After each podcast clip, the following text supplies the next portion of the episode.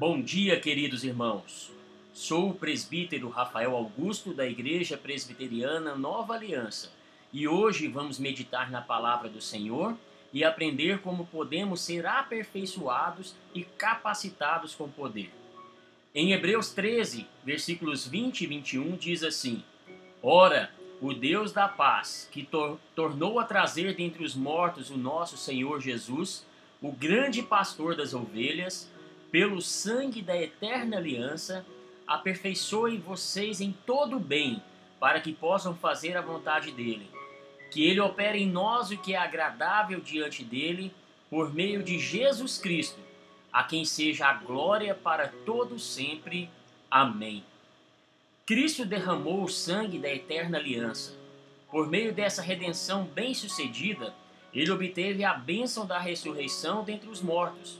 Agora, ele é o nosso vivo Senhor e pastor. E por causa disso tudo, Deus faz duas coisas.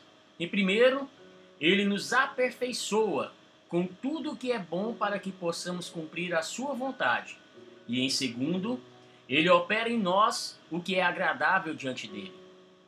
A eterna aliança, garantida pelo sangue de Cristo, é a nova aliança. E a promessa da nova aliança é esta: Lá em Jeremias 31, versículos 33 e 34, diz assim: Porque esta é a aliança que farei com a casa de Israel, depois daqueles dias, diz o Senhor. Na mente lhes imprimirei as minhas leis, também no seu coração as inscreverei. Eu serei o Deus deles, e eles serão o meu povo. Portanto, o sangue dessa aliança não apenas assegura que Deus nos aperfeiçoa para que cumpramos a sua vontade, mas também garante que Deus opere em nós para tornar esse aperfeiçoamento bem-sucedido. A vontade de Deus não está apenas escrita em papel, papel ou pedra, como meio de graça. Está operando em nós. E o efeito é que nós sentimos, pensamos e agimos de maneiras mais agradáveis a Deus.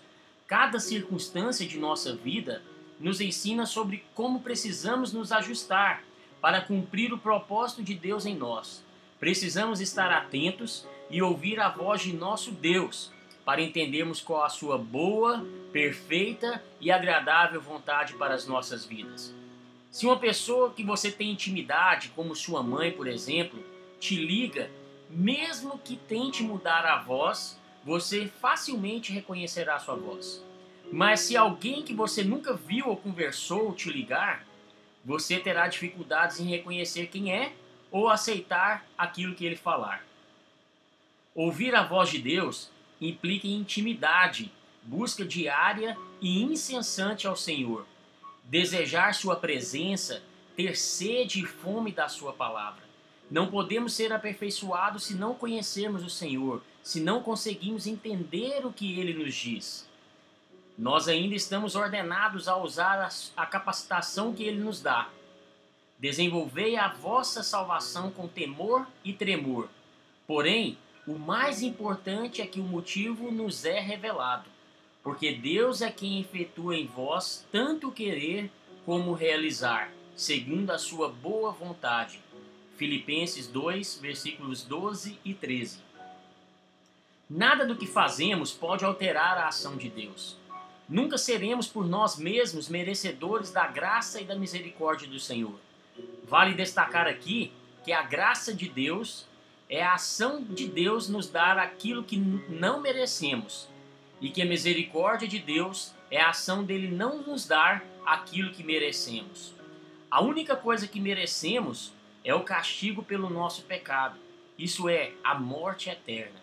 A misericórdia do Senhor, através do sacrifício de Jesus na cruz, não nos implica receber essa morte eterna, mas nos dá deliberadamente a vida eterna, por meio da ressurreição de Jesus.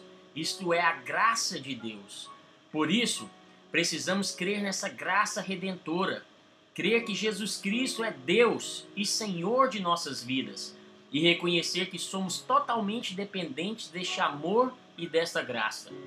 Se nós somos capazes de agradar a Deus, se realizamos a sua boa vontade, é porque a graça de Deus, comprada pelo sangue, passou de mera capacitação para a transformação onipotente. Você pode ainda estar per perguntando: mas se somos livres da morte, por que todos morremos? A morte física é necessária para que este corpo pecaminoso seja destruído e, à semelhança de Cristo, todos sejamos ressuscitados com um novo corpo, regenerado e perfeito, e assim possamos estar para sempre ao lado de nosso Senhor. Oremos então, irmãos. Senhor, nós te louvamos porque o Senhor é que efetua em nós tanto querer como realizar. Que busquemos conhecer o Senhor, ter intimidade com o Senhor, reconhecer os teus propósitos e assim ser aperfeiçoados por ti, para que sejamos usados para levar a boa nova de Cristo àqueles que necessitam da tua graça e da tua misericórdia. Perdoe os nossos pecados, em nome de Jesus. Amém. Amém, irmãos. Que vocês tenham um excelente dia, cheio de bênçãos do Senhor nas suas vidas. Fiquem em paz.